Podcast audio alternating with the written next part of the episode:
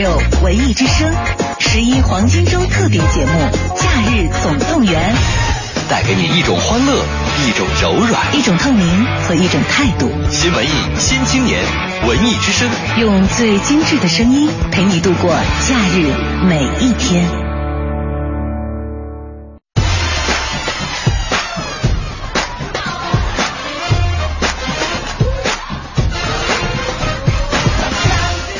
感谢各位在整点之后继续锁定调频 FM 一零六点六文艺之声，收听我们的假日总动员。大家好，我是刘乐，我是小爱。今天我们的假日总动员小爱和刘乐呢，给大家出了一个题哈，希望大家能够来回答一下。这个题呢，说起来其实也非常的简单，就是如果重遇放假第一天的你自己，你会对他说些什么呢？没错了，我们来看一看大家都是怎么说的哈。然后这个 Freedom 张就说了，说如果让我说一句话的话，那可能是去陪陪爸爸哈。嗯，呃，有这样的想法呢，就不如赶紧行动。对，明天还有最后一天嘛，可以抓紧时间。如果有可能的话，赶紧去陪一陪。如果说你这个家不是在北京的话呢，也不妨给爸妈打一个电话，跟爸妈这个多聊一会儿，其实也是管用的哈。我们再来看一看这个什么么的妖，啊，出了一个题来考我们说，白猫和黑猫去面试，结果只有白猫被录用了，为啥？呵呵，首次互动有点羞涩，跪求鸟巢南美，什么什么超级杯门票，你求我们俩没有用。而且吧，你参与我们今天的互动，得顺应我们的话题。我们的话题是想对放假第一天自己说些什么。再者说，你把我们俩难住，会给你票吗？小爱，你来回答一下。很简单嘛，为什么白猫被录取了？黑猫紧张。所以说这个题只只只只负只适合南方人来回答，你知道吗？要不我根本了解不到这个点，你知道。还有这个不开心哈，他说本来说趁着假期可以睡睡美容觉，保养一下皮肤，嗯，可是皮肤没有养好，还是照样熬夜。你说我应该对假期的第一天自己说点什么？啥也不用说了，你就接着熬吧。其实我真的觉得说熬夜，你真的形成了生物钟以后，你还真的没法一下调调整不过来，调整不过来。再者说，你现在已经有这样想法，说我要好好的睡一个美容觉，那肯定是在下一假期第一天的时候就有。那你没有做到，说明你的生活没有办法因为你的假期而有所调整啊。而且你短时间的就提前调过来，万一你的工作就是在夜间工作，你怎么办呢？对吧？而且以我的亲身经经验哈，这个睡美容觉就是。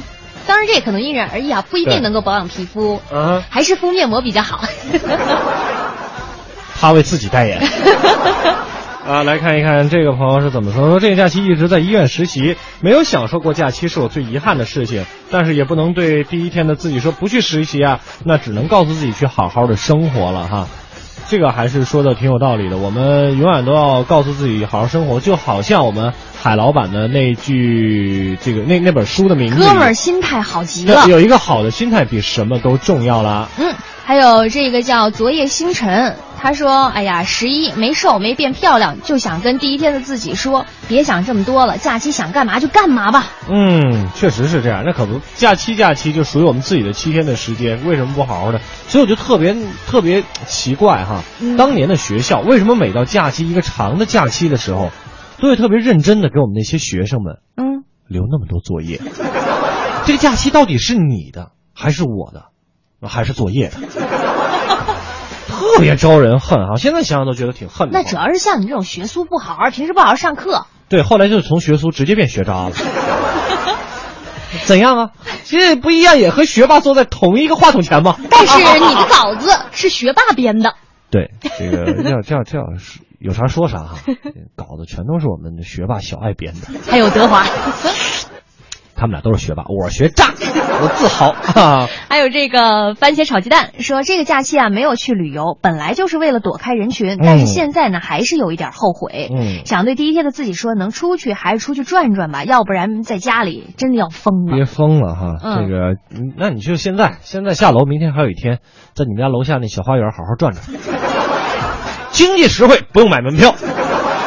其实只要心里舒快，不管你是在家宅着还是出去玩着，肯定都会有属于自己的那一份快乐。没错，这个叫简简单单的朋友就说说这个十一啊做了一件很有意义的事情，就是出去做兼职的打工。嗯，但是还是觉得没有赚够平时的零花钱。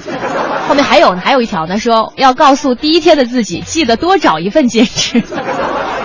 所以说，你永远不不会理解这种我们这种上班的人，是吧？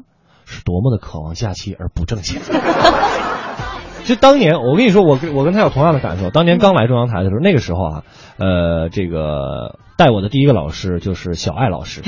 这个实话实说，小艾老师是我的老师，是吧？关键小艾老师和和我大学里的老师是同学，这个就很尴尬。然后呢，那个时候我我真的在想，我说如果说我看到很多咱们那时候的同事就去休年假什么的，我就特别不理解。我说为什么呀？三倍工资这帮人要去休年假？哦，后来后来我明白了，是基本工资的三倍。再加上这个年假呢，就呃上班几年之后就觉得啊，年假真的挺重要，一定要休哈，一定要休。就那点钱根本就不是钱，不是钱，对于生命来说，那钱算什么？反正明天还有最后一天假期，大家可以抓紧时间来好好休息一下。当然了，大家在这个休息的过程当中，也别忘了关注收听我们的特别节目《假日总动员》。每天晚上的六点到十点都是由小爱和刘乐给您带来的哈。四天的时间，明天是最后一天。呃，调频呢是 FM 一零六点六。如果说你现在正在听我们的节目，听我们的调频的话，不要忘了告诉你身边的朋友，我们的调频是 FM 一零六点六文艺之声。那接下来呢？我们按照惯例哈，如果这几天都坚持听我们的《假日总动员》晚间版，都知道接下来我们要请出我们的同行 DJ 小苏。你就记，你就可记着 DJ 小苏。昨儿那个叫什么？易小潮。易小潮。嗯嗯。今天呢，我们要请出的是来自于江苏经典流行音乐台的主持人徐威，他要给我们徐威。蓝莲花。一个是徐，一个是许，好不好？啊，反正我也分不太清楚。嗯，我们要有请出我们的这个这个徐威啊，来介绍一下他的这个所在城市南京，进入今天的月游中国。七天假期，七位 DJ，七座城市，文艺之声月游中国。各位好，这里是中央人民广播电台文艺之声假日特别节目《乐游中国》，我是今天的嘉宾 DJ，来自江苏经典流行音乐台 FM 九七五微风往事的主持人徐威，很开心能够在这儿和你聊聊我所在的城市南京，这里记录着我的大学时光，我在这儿工作生活，很难具体去描述这座城市对我到底意味着什么。最近有一部电影刚刚上映，叫做《环城七十里》，讲述的就是南京城下的民谣和青春，也记录着我心目中的南京。所谓的环城七十里，就是在一天之内沿着南京城墙徒步行走。据说这个活动最早是由鲁迅开创的，他在江南水师学堂读书的时候，曾经和朋友们一起沿着南京城墙走完了第一圈。环城七十里讲述的就是一群高三学生毕业前最后一个春夏的故事。片中不仅有南京的老城墙，还有玄武湖、中山门、先锋书店、仙林外校，甚至是街边的馄饨摊儿，穿插了十四首南京民谣，满满都是南京的味道。南京有很多小吃，每次有朋友从外地来，我都要带他们一一尝遍。比如说糖芋苗，还有赤豆元宵、鸭血粉丝、辣油小馄饨等等。我一直相信食物是有生命的，而一个地方的文化则会赋予这种食物灵魂。柴火馄饨所散发出的南京城的历史和精气神儿，并不会随着时代的变迁而更替。多少老南京人梦里依稀回荡着街边经常听到的那一句“阿要拉有啊”。以往大多数人只要想到南京，不是南京大屠杀，就是金陵十三钗，灰色甚至有些偏黑，那都是历史中的南京，是之前大电影眼中的南京，但绝非是现实中的南京。前阵子很多年不见的朋友从另一个城市来到南京，一见到我就对我说：“南京是一个好舒服的城市，东西好吃，人也和气。”的确是这样。相比较更大型的城市呢，我还是可以在南京找到时间和空间慢下来生活。初秋时节，走在南京的梧桐树下，吹着微风，我想你会喜欢上它。聆听一首唱给南京城的歌，它就是生于江苏、长在中国、开遍世界的茉莉花。好一朵美丽的茉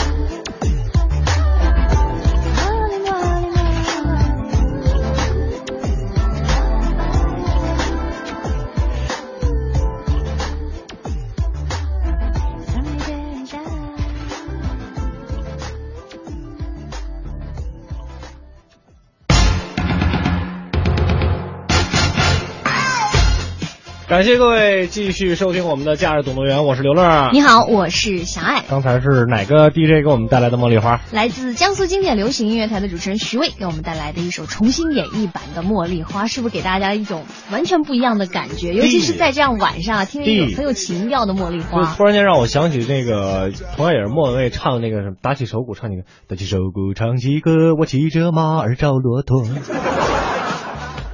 那歌词是这么唱的。骑着马为什么还要找乐子呢？啊，开个玩笑哈。其实我们今天跟大家聊的一个话题是什么呢？就是关于呃这个十一，如果说您想，因为马上结束了嘛，嗯，呃，您要跟自己说第一天的自己说一句话的话，会说什么？大家可以继续通过两种方式来跟我们互动：微博上找到 DJ 小爱和主持人刘乐留言就可以了；微信上直接给公众微信号叫做“文艺之声”留言就可以了。嗯，刚刚呢，我们看已经看过了很多朋友的发来的这个互动的内容，很多人都很后悔说自己是宅在家里宅了这么一个十一假期哈。那如果哈你是这个宅在家里做了一些很有意义的事情，我觉得还好。但如果你只是这种就是成天在家里吃了睡睡了吃，然后就是上上网刷刷微博这样的生活呢，可能就对健康不那么好了。是的，因为呢，就是英国《每日邮报》最近发布了一个这样的这个报道，也是基于他们这个当地一项近万人的调查显示，就是说百分之八十六的人出现了比实际年龄大四岁才会出现的健康问题。嗯嗯，而原因呢，就是懒惰造成的缺乏运动、过度肥胖。那所以接下来呢，我们也在这个假期临近结尾的时候啊，倒数第二天呢，和大家来盘点一下经常会这个覆盖到很多人的懒人病症。那大家也不妨来这个对照一下，看看你占了几项。自己这个找好座位坐好哈，我们来说一说。首先就是懒得运动，懒得运动啊，不利于长寿。那走路呢是世界上最好的运动，它能够缓解压力、强健肌肉、减轻体重等等啦。嗯，第二呢就是懒得做饭。嗯，现在很多人哈都忙于工作，很喜欢在外面吃饭，然后就是就是有时间也懒得在家里做饭。是，其实呢，如果你长期的在外边的饭馆吃饭呢，容易导致营养比例的失调。没错。还有就是一些精致的淀粉吃的太多，于是呢，像这个肥胖啊，嗯、或者是血糖不稳这样的这个症状，很快就会出现在你的身上。而且呢，即使是这个盒饭，你经常吃的话，也容易诱发很多的慢性病，因为很多就个别的一些这个店里，它会就是多油多盐的菜，对，会在你不知不觉中呢，就在你体内慢慢的累积越来越多。所以说，你看像这个，我觉得各单位的食堂，大家还是可以吃一吃。比如说我们中央台这个食堂，还是相当不错。虽然刘乐吃不上，对，虽然我吃不上，因为我每天那个一睁眼吧，食堂的大师傅都已经下班了。还有一个非常值得我们这个都市的年轻人注意的哈，就是懒得吃早餐啊。嗯、有的时候可能是因为懒，有时候觉得啊，我再多睡十分钟就不吃早饭了，经常会有这样的情况哈。嗯、那专家就说呢，不吃早早饭对这个胆囊啊伤害比较大，也会造成这个胃酸分泌过多，引发各种问题。在这儿要以我个人的这个经历告诉大家，早饭真的要吃，而且一定要吃的营养均衡。呃。如果你有时间的话，自己做一点就最好了。我在去年体检的时候已经被查出来胆囊多发息肉，就是让你不吃早饭。这个胆真的就是因为不吃早饭造成的哈，所以说现在我也看每天早上起来都把早饭和午饭变成一顿了。活生生的例子摆在大家面前了哈，大家还是别因为那个一个偷懒儿忘记吃早餐了。嗯、去年的时候是零点六，呃，他们说是零点六毫米，说如果长到一毫米的话，哥们儿就要去医院做手术了。在这里要恭喜我自己哈。继续再来看，还有哪些懒人病症哈？有这个懒得刷牙。这个一个人的口腔里边呢有五百多种细菌，如果懒得刷牙，一些细菌毒素有可能会经过你这个嘴巴里面不经意的这些伤口进入到血液，然后到达身体的其他部位，就容易使这些部位受感染而发炎，而且最严重的有可能会导致心脏疾病。还还有呢，就是懒得收拾屋子。那居室中的过敏源呢，常常聚集在像窗帘啊、家具啊、床上用品、沙发坐垫等等。如果您不经常打扫的话，这些过敏源很容易诱发过敏。嗯，还有呢，就是懒得动脑。嗯，神经系统如果保持一定的紧张呢，是有利于健康的。因为这个人的大脑啊，和其他的器官一样，都会遵循一个遵循一个原则，叫做用进废退。也就是用的越多呢，它反而会这个呃循环的更加的好。对，而且呢，根据这个日本的一项调查显示哈，如果经常用脑子啊，这个人的智力水平会比懒得用脑子的人要高百分之五十呢。这是小爱老师特意给大家准备的一首歌，叫做什么呢？The Lazy Song，来自于火星哥 Bruno Mars。对，就是再给你一首歌的时间，再来一来。最后懒懒两分钟啊！来两分钟啊！不许再懒了啊！请进你来。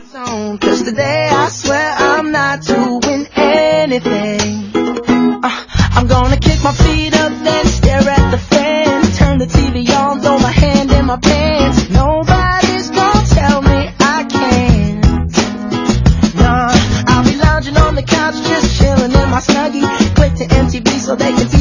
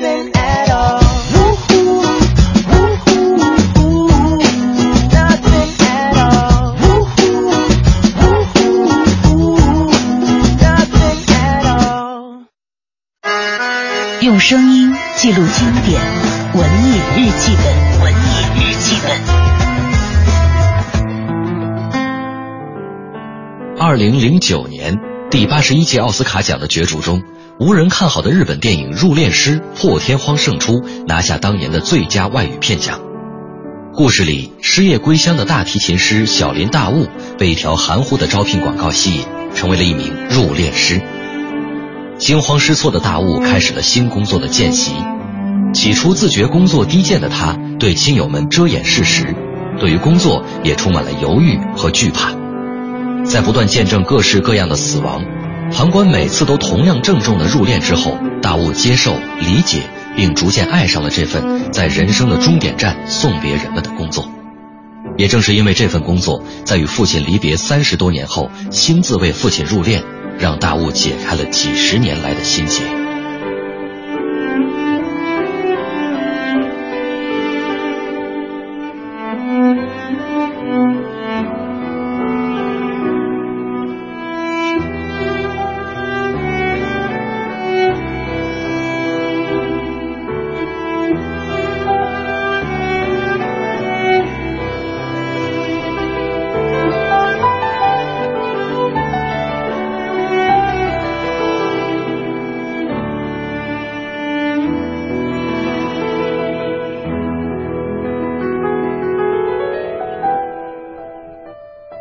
部奥斯卡最佳外语片的缘起，最初只因男主角本木雅弘的一个愿望：我想演入殓师。个性出位的本木雅弘是第十六届日本学院奖的影帝，他和事务所的社长谈起了自己的愿望，以博得支持。在研究过入殓师的世界后，社长中泽亲自担任制片人，开始了入殓师的制作规划。片中由配乐大师久石让谱写的背景音乐，利用大提琴为主的雄厚音律，打破了死亡带来的沉重。乐曲仿如主人公内心的洪流。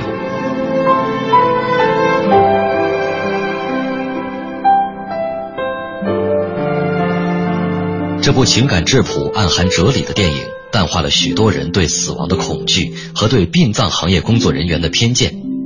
观众们借新人入殓师小林大悟的视角去观察各样的死亡，凝视围绕在逝者周围的充满爱意的人们。其实每个人都会经历生与死，入殓师看似通篇在讲述不同人的逝去，但他笑中有泪，散发着亲切的人情味儿。回想男主角的名字大悟，不惧怕死亡，大彻而大悟。生活中坦然的接受各种真情，才能更好的享受人生吧。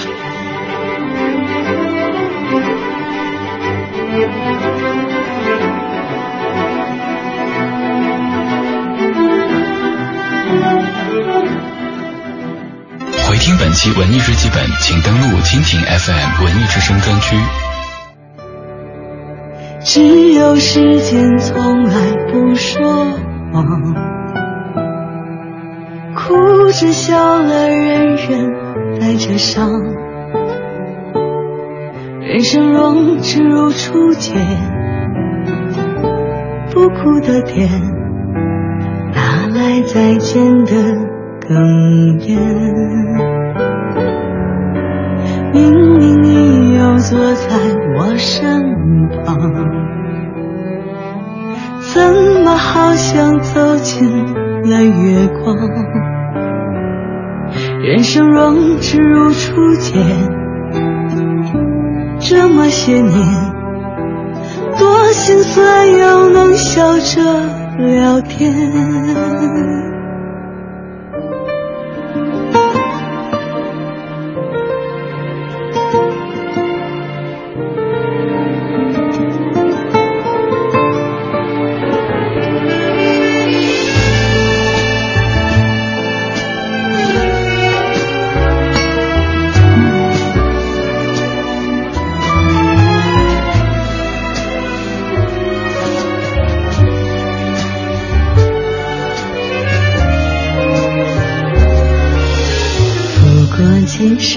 花，绿了几番枝桠，又能坐下来冷茶。你眉眼的变化，我笑得像初夏，再没有眼泪要擦。最遗憾的字，咫尺天涯。最悲伤的话，你还好吗？明月照天涯，又照了重逢的远方。原来你在这里。再多的赞美与怀旧，都无法还原十八岁时第一次见到紫禁城前落满黄叶的神魂颠倒。在蛰伏与寒冷来临之前，一年一度与秋天相恋。新文艺新青年，FM 一零六点六，中央人民广播电台文艺之声。文艺之声。十月十一，传奇驾到，梅西、内马尔领衔阿根廷、巴西空降京城。二零一四年南美超级德比杯鸟巢开战，巴西、阿根廷史上第一百场世纪大赛，见证南美足坛传奇。抢票热线：四零零六幺零三七二幺，四零零六幺零三七二幺。是时候给孩子个书房了。首城汇景湾一百三十到一百五十平米墅区洋房新品即将上市，一百九十万即享舒适功能空间，品牌房企护航生活六幺九九零零零八。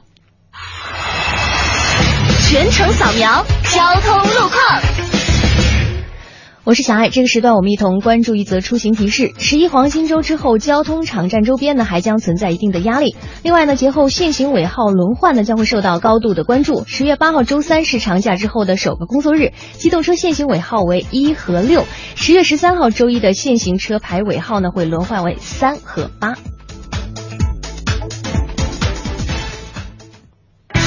新天气知冷暖。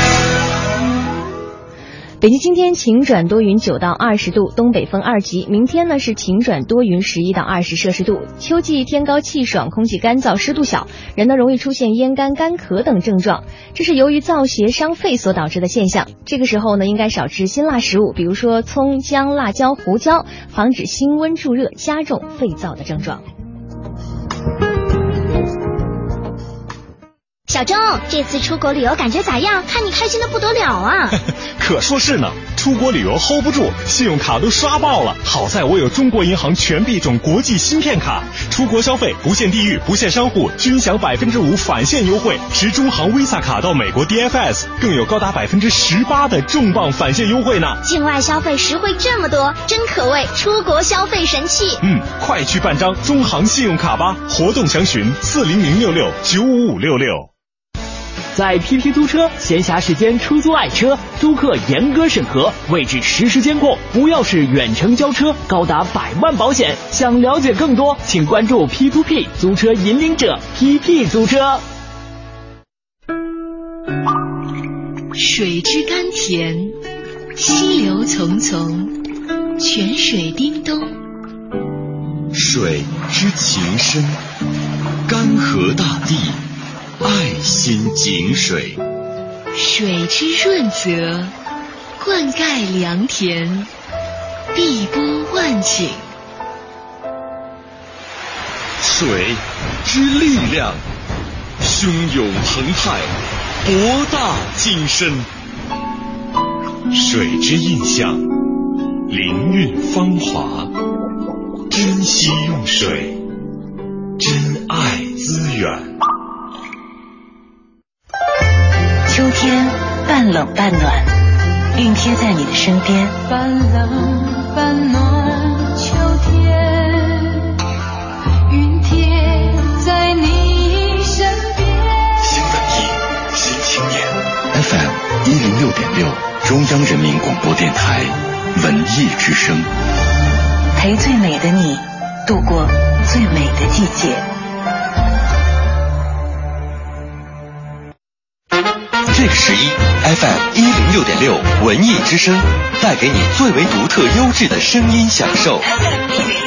声音享受。每天上午十点，博物馆有的聊，不出门也能游四方，让你发现更美的历史。每天下午三点半，文艺之声独家播放歌手许巍英伦行走日记。伦敦、利物浦、曼城、爱丁堡，有了宣言和姿态，任何地方都是远方。食物也有性格，美食畅销作家、北京民俗达人崔代远倾情奉献《吃货词典》，每天下午六点半，告诉您好好吃饭，用心生活，比什么都幸福。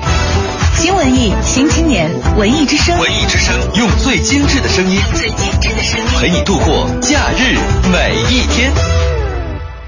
你知道的，你不知道，你不知道而想知道的，你想知道而没法知道的，关于北京城的一一切，我在北京城。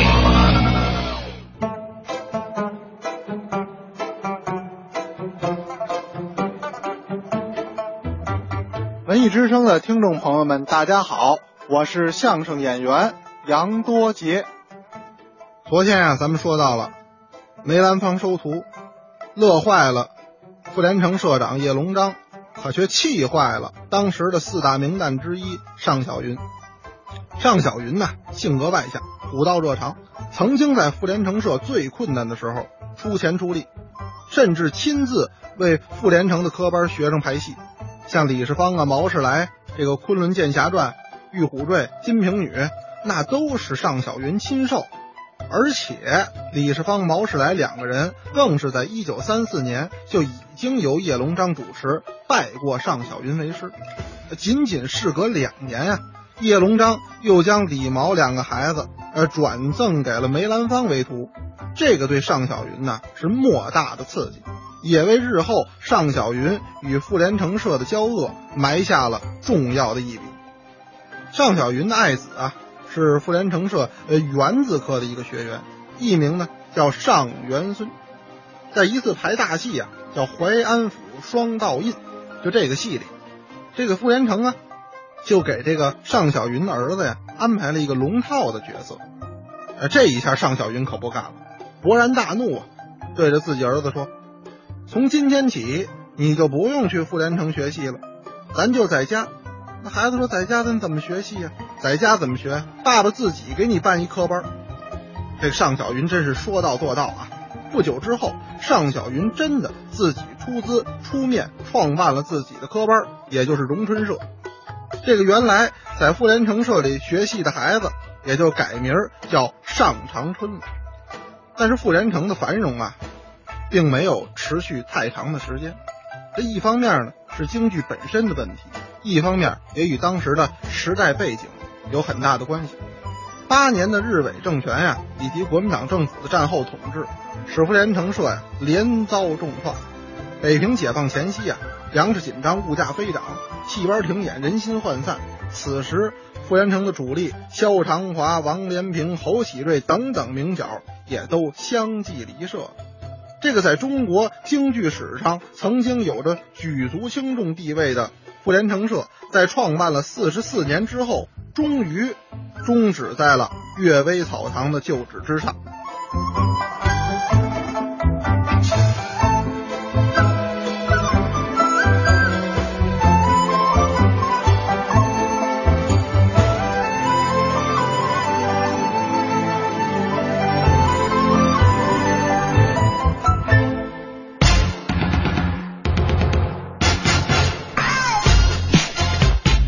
感谢杨多杰给我们带来的《我在北京城》哈。其实那天跟盛轩儿啊，我们微之声的另外一个主持人叫做盛轩，主持《京城文艺范儿》的一块儿聊天就聊起来。嗯当时我记得杨多杰好像说过一句话，说我们这个生活在北京哈，处处其实都是风景，我们没有错过什么风景，只是你每天没有去细心的观察而已。嗯那对于十一这个假期来说也是一样的。其实你如果没有出去玩的话，每天只是生活在自己这个这个城市里城市里嗯，你只要多多的留心去观察，你会发现，哎，原来和我平时生活的状态是不一样的。而且其实这两天天儿真的特别的好，我觉得适合大家出去呃走一走，也许会发现你身边其实有很多美的这个景色，就好像罗丹说的，我生活中不缺乏美，缺乏的是寻找美的眼睛。对，就是我们需要需要寻找一双美的眼睛。嗯，谁的眼睛比较美呢？大家可以来告诉我们一下。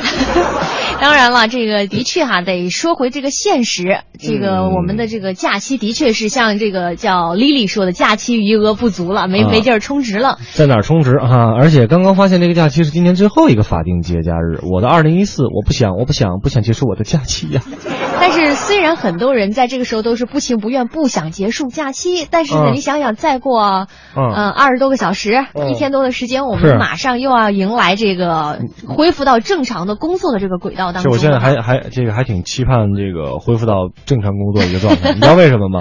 因为每天大家可能不知道，因为我们这个四个小时的节目嘛，它大联播一一种大联播，就单 办公室的同事特别少，而我们每天办公室其实特别热闹嗯啊，有刘乐是个好热闹的人。对我特别好热闹，你每天听听海海老板给我们讲段子啊，然后这个看这个宝木老师，哦，是这样吗？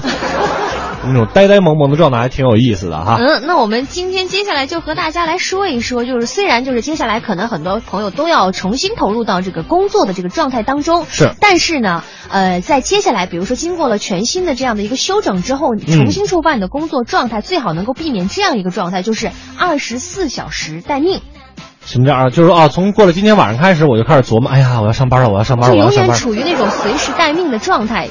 我不会，我不会，因为因为我知道，就是从上班开始就没有没有一个结束，就是正常喝完这一杯还有三杯，上完这一天还有三那可不。就是二十四小时待命嘛？就是这种二十四小时待命的这个文化，其实就是我觉得有一种那样的感觉，就是让朝九晚五的工作节奏成为了一个历史。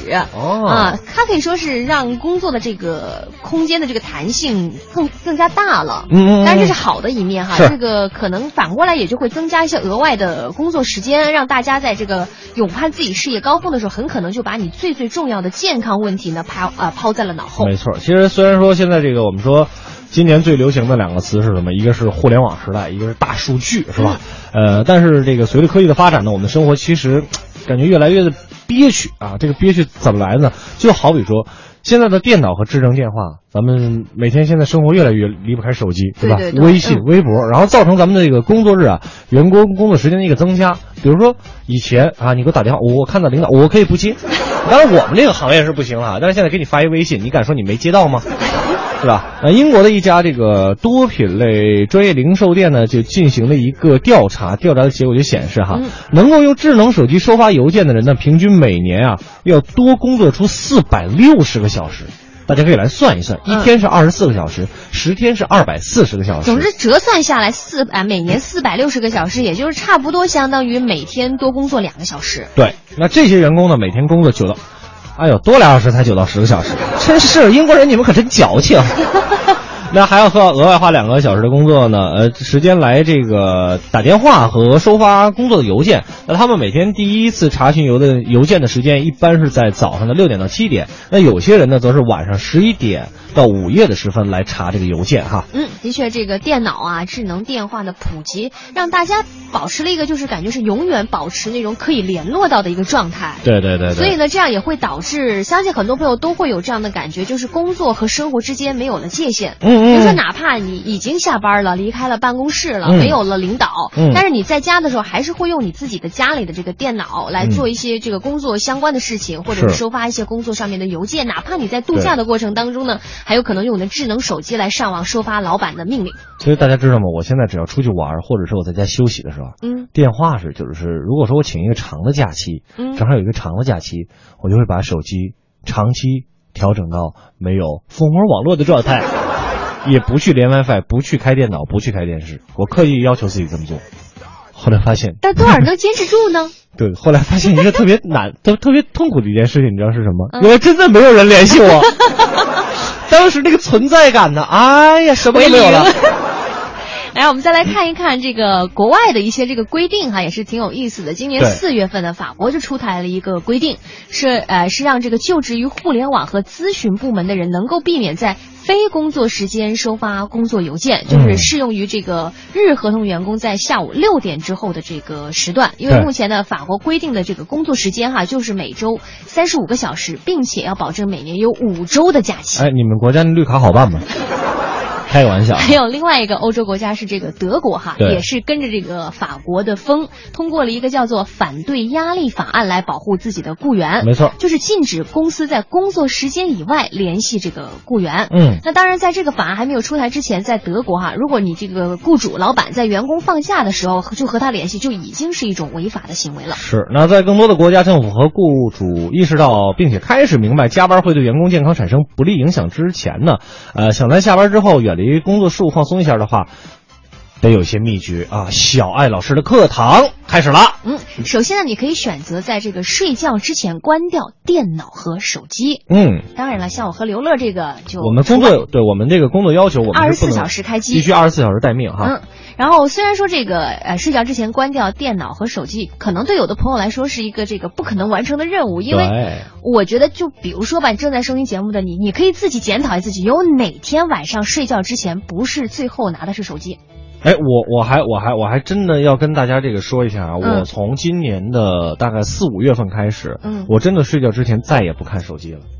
那你怎么睡呢？看书？呃，什么都不看，就是躺在那儿。就比如说我我要告诉自己要睡了，然后我就躺在那儿，然后睡觉，然后十五分钟之后，我发现就特别容易就能睡着，以至于我现在躺在床上用不了五分钟就能睡着。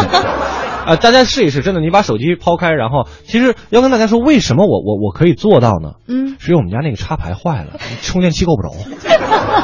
啊，继续说这个关关手机和电脑的事情哈。嗯如果你觉得说这个关掉它不大容易完成，对但是你也可以给自己一个这样的时间段，就是睡觉之前哈，给自己至少一个小时的时间，远离这些高科技的产品。是。第一来呢，可以帮你这个减轻的压力，嗯睡觉的时候不会想太多和工作相关的事情，或者是在想着哎呀，刚刚在这个手机上、网络上看到了什么样的内容去思考。嗯而且呢，这个从生理学的角度来来说哈，这个电子设备发出的蓝光是会干扰睡眠，对会抑制这个睡眠激素这个褪黑素的分泌的。对这个褪黑素啊，我们在我们快乐晚高峰的叫做什么来着？环球新闻排行榜经常提到 啊，确实非常非常的有用哈。嗯还有要跟大家说，除了你要远离你的电脑和手机之外呢，你还要保持一下活力哈。嗯。呃，那回家之后呢，你可能就忍不住想要一屁股坐在沙发上，然后就去看这个电视或者看个电影，然后再吃了点零食是吧？嗯。但是实际上会让你心理上仍旧处于一个工作的状态。这种长时间坐着不动的行为啊，跟其实跟您上班是没有什么区别的。嗯。所以回家之后呢，最好是站起来做一些运动。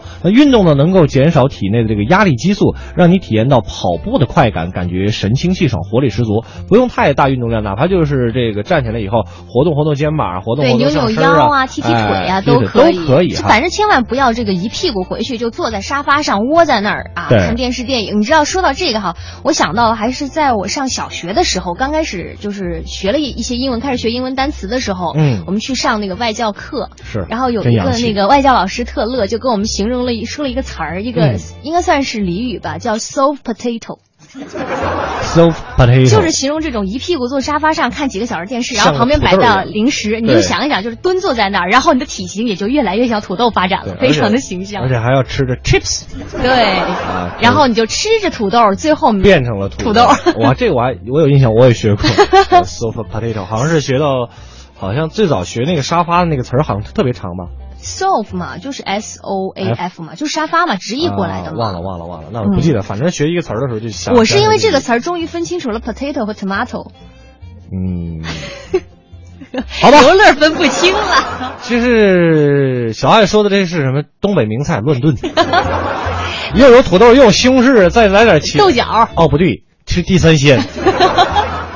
然后，既然我们说到了这个吃的哈，所以这个健康饮食其实也可以，也是非常重要的一个方面。对，比如说你在这个工作日啊吃午饭的时候，像我们刚刚说，可能有的朋友朋友因为工作的原因时间很紧迫嘛，嗯就会选择一些能够买到的最简单方便的食物。对所以呢，这样就会导致很多的白领会吃很多微波炉食物。没错啊，这个非常非常多，尤其是很多朋友现在在这个七幺幺这种便利便捷的超市哈，就买点什么往微波里边一放，嗯上面告诉你两分钟高火，然后拿出来咔咔一吃，然后一边吃还一边又看着电脑，比如说看一些视频呐、对。看一些电影啊之类的。他觉得可能自己是放松了，其实自己的脑子告诉你的是，对不起哥们儿，我还没有休息，这样一个状态哈。嗯，所以呢，就是如果有时间的话，比如说晚上啊，或者是周末的时候，在家里做饭是非常非常的有益健康的，因为它能够让你专注于工作之外的事情。然后你想想，第一能够让你忘却掉工作当中给你带来的那些忧愁啊、烦恼，而且你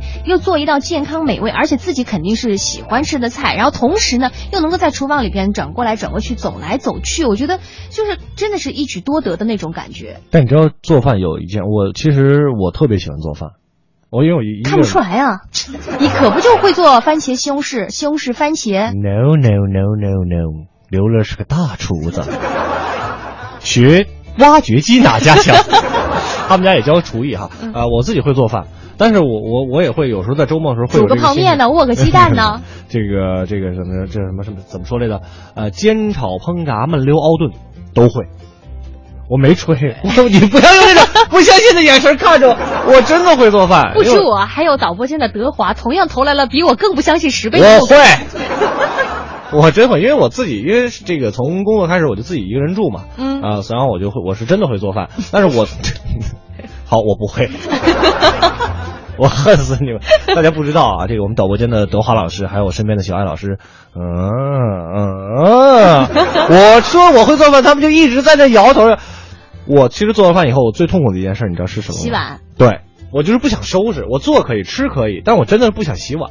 但实际上哈、我以前也会有这样的头疼，后来我就发现，比如说，呃，你在做一些炖菜的时候，它需要还有就是红焖，就是焖东西的时候，嗯那个它可能需要等待一些时间。嗯你那个时候你在这个炉灶旁边，其实做不了别的事情。一般这个时候我就会把就之前用过的锅呀，还有一些这个调料的盘呐、碗啊，就已经洗了，就是一边这边在做着，把一些可能之后用不到的那些餐具已经先洗干净了，可以减轻你吃完饭以后的负担。诚聘未婚男士给我们的小爱当男朋友。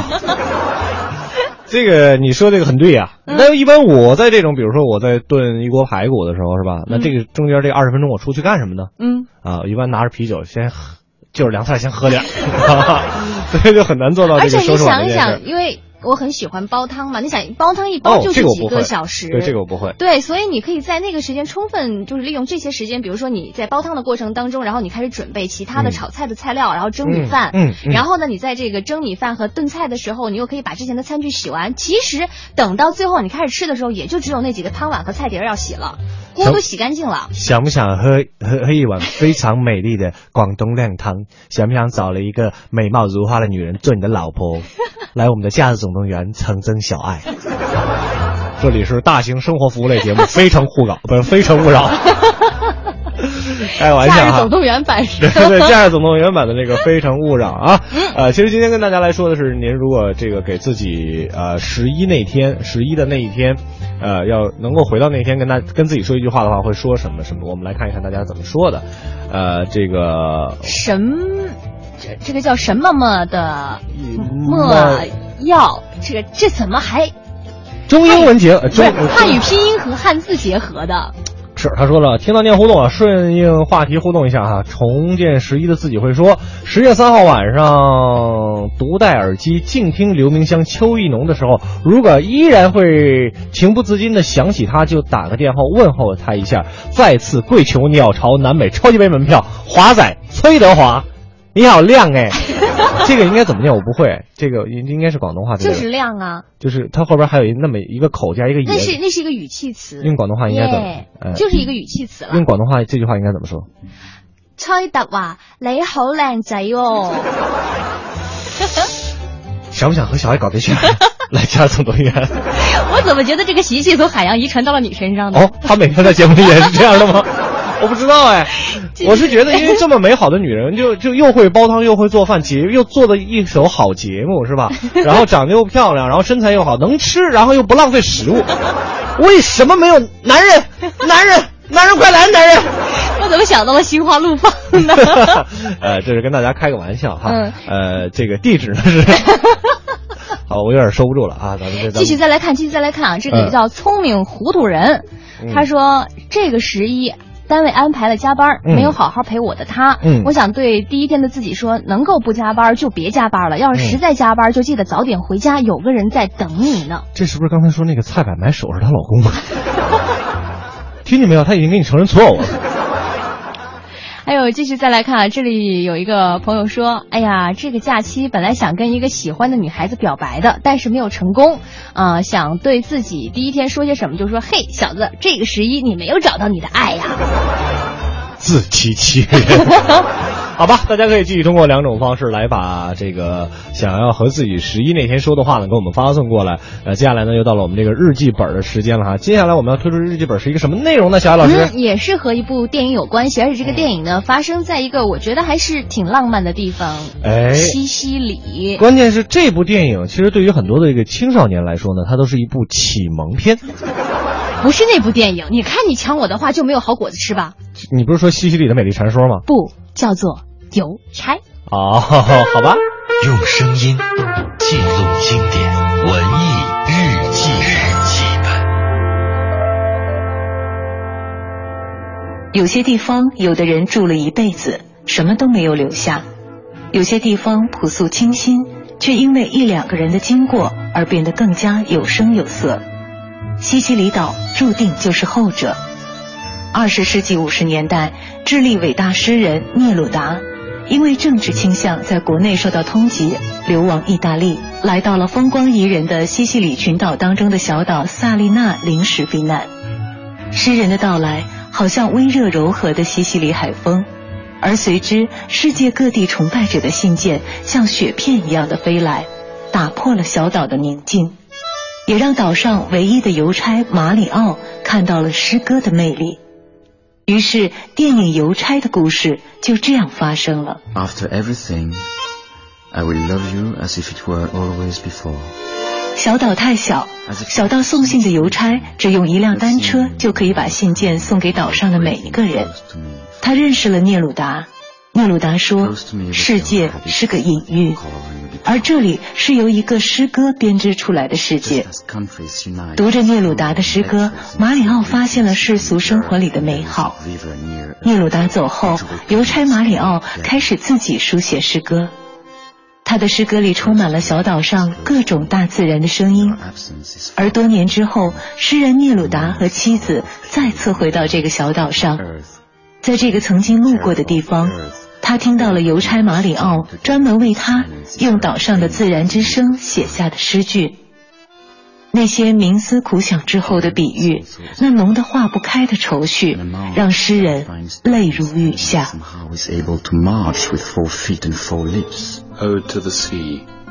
当诗人聂鲁达逝世十周年的时候，他的学生斯卡尔梅达把邮差的故事写成了小说，来纪念这位伟大的诗人。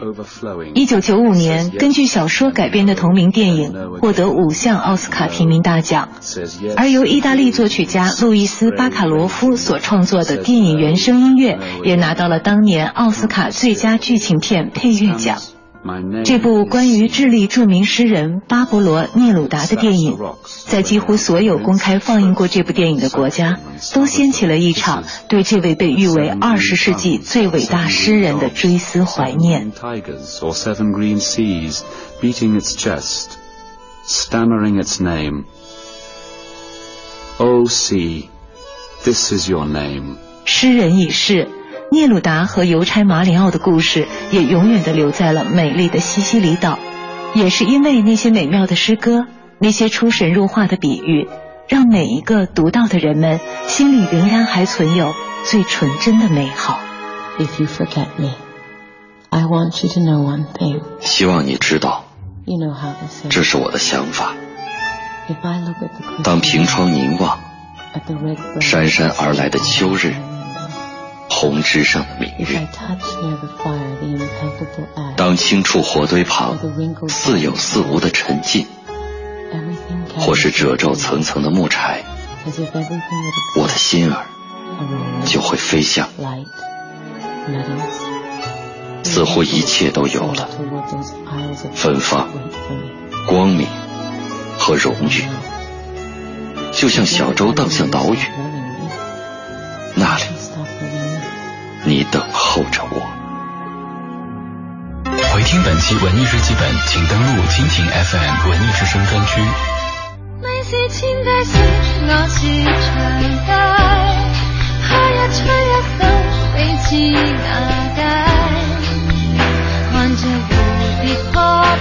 蝴蝶，谁又？一封信，我是人。